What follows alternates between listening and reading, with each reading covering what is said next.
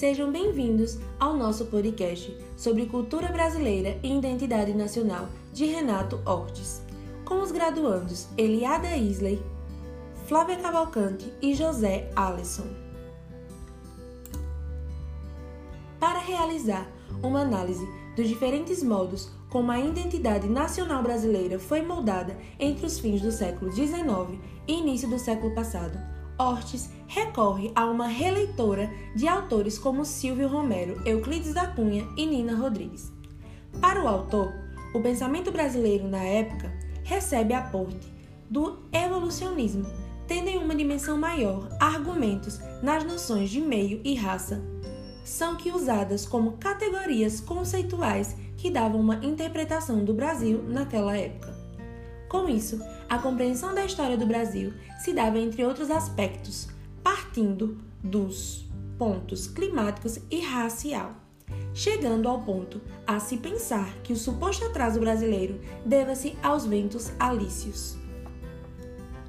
Nesse contexto, o negro é visto como um elemento da dinâmica da vida social do Brasil, tendo a sua condição reavaliada pelos pensadores passando a ser portador de uma importância maior que a do índio para autores como Nina Rodrigues e Silvio Romero, uma vez que o mesmo aliou-se ao branco e juntos prosperaram. Com isso, populariza-se a ideia de que o Brasil se formou a partir de três raças dispares: índio, negros e brancos, sendo que o branco possuía um papel de destaque na construção dessa identidade nacional concepção esta percebida nos três autores analisados por Ortiz. Diferente dos autores já citados, Manuel Bonfim apresenta outra interpretação da problemática brasileira, pois o mesmo parte de uma visão internacionalista, fugindo do pensamento convencional dos outros autores da época. Bonfim, valendo-se em partes as ideias de Conte, constrói uma teoria onde afirma que o imperialismo e parasitismo social andam juntos, rebelando-se contra a opressão das colonizações europeias dos países ibéricos. Além disso, diferente dos demais autores, percebe-se a questão racial como um fenômeno que serviria para renovar e reequilibrar a sociedade brasileira, amenizando os prejuízos da colonização. Uma outra observação feita por Ortiz diz respeito ao de prosseguimento das ideias estrangeiras no Brasil. Para o mesmo, a absorção dessas concepções que vinham de fora era um problema para a cultura nacional. Exemplo disso é a ascensão das teorias raciológicas no Brasil, quando essas mesmas já estavam em decadência na Europa, que foram usadas para legitimar uma realidade social expressa no impasse de uma identidade nacional que ainda se encontra em construção.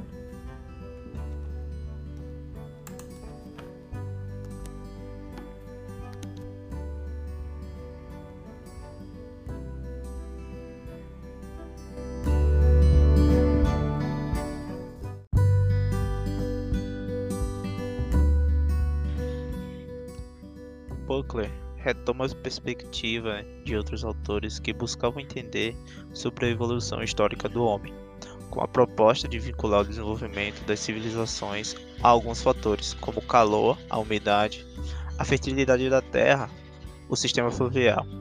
Todas as civilizações teriam evoluído a partir daí. A partir dessa perspectiva, os autores procuraram entender do porquê o Brasil seria tão atrasado como civilização.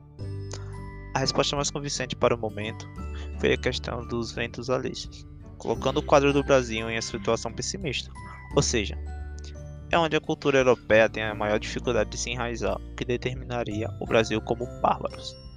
O autor Silvio Romero aceita essa interpretação de Buckley, porém a considera incompleta, e ele se propõe a aprimorá-la com um estudo mais detalhado e o relacionando à questão racial.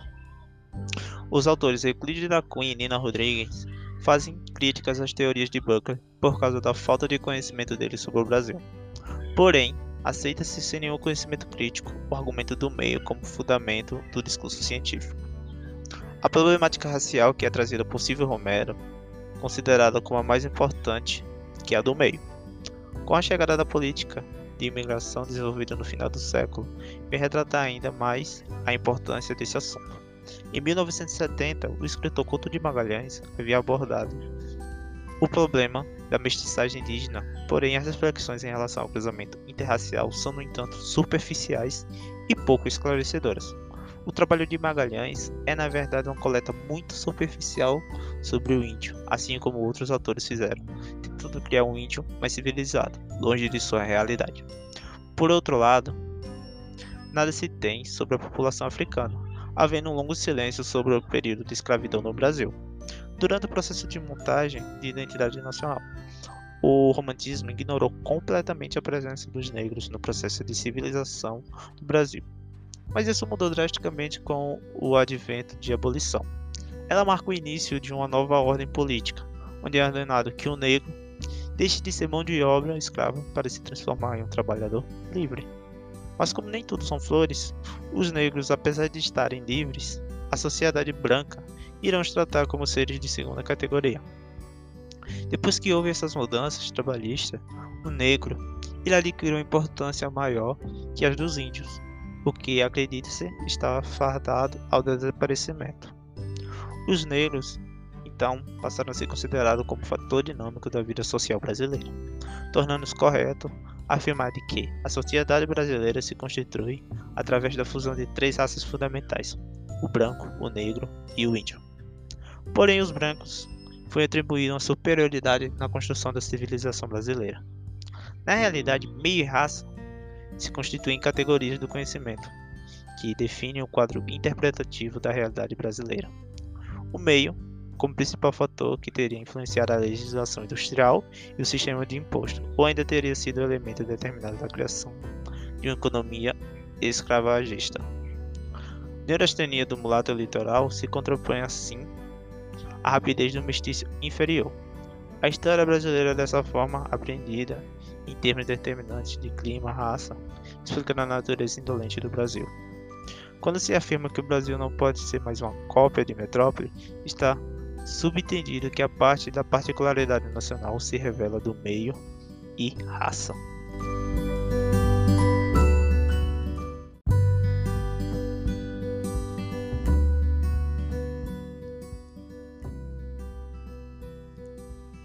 O segundo capítulo, intitulado da raça cultura, mestiçagem nacional, vem abordar as interpretações acerca da mestiçagem ocorrida durante o século XIX e o século XX.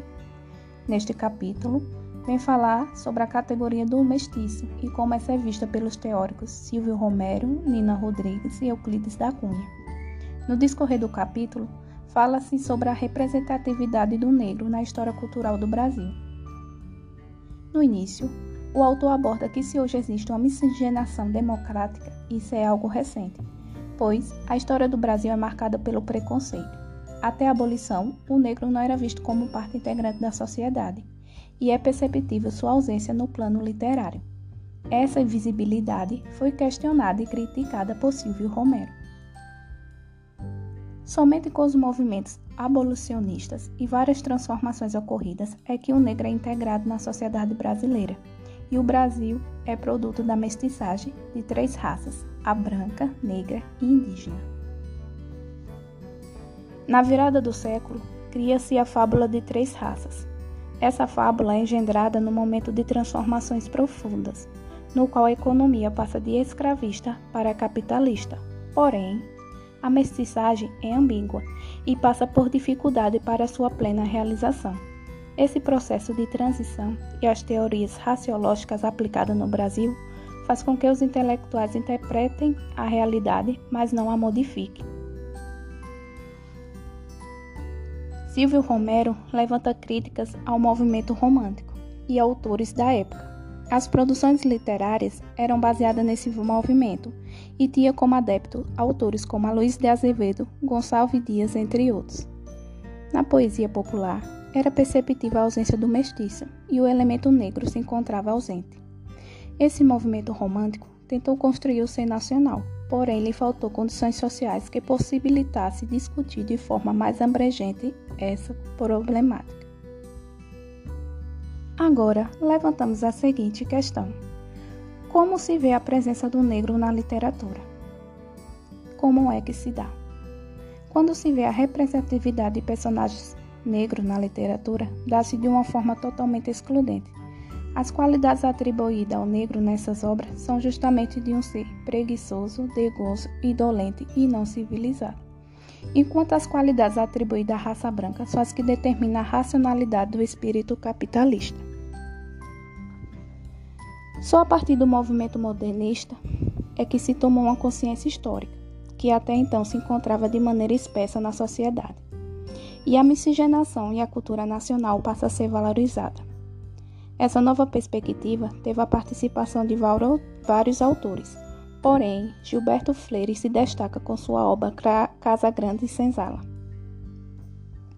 Ele reedita a temática racial e seu objeto de estudo passa a ser privilegiado. Porém, ele não vai considerá-la em termos raciais, que nem Euclides da Cunha e Nina Rodrigues. Aí o conceito de raça passa para o de cultura eliminando as dificuldades encontradas anteriormente a respeito do mestiço. Transforma-se toda a negatividade do mestiço em positividade, desenhando definitivamente os contornos de uma identidade nacional. O pessimismo da, da mestiçagem só passa a ser vista como positivo a partir do século XX, por meio das interpretações de alguns intelectuais. A ideologia da mestiçagem, que estava aprisionada na ambiguidade das teorias racistas, nesse momento, ao ser reelaborada, difunde-se socialmente e passa a ser celebrada nos eventos como carnaval e futebol.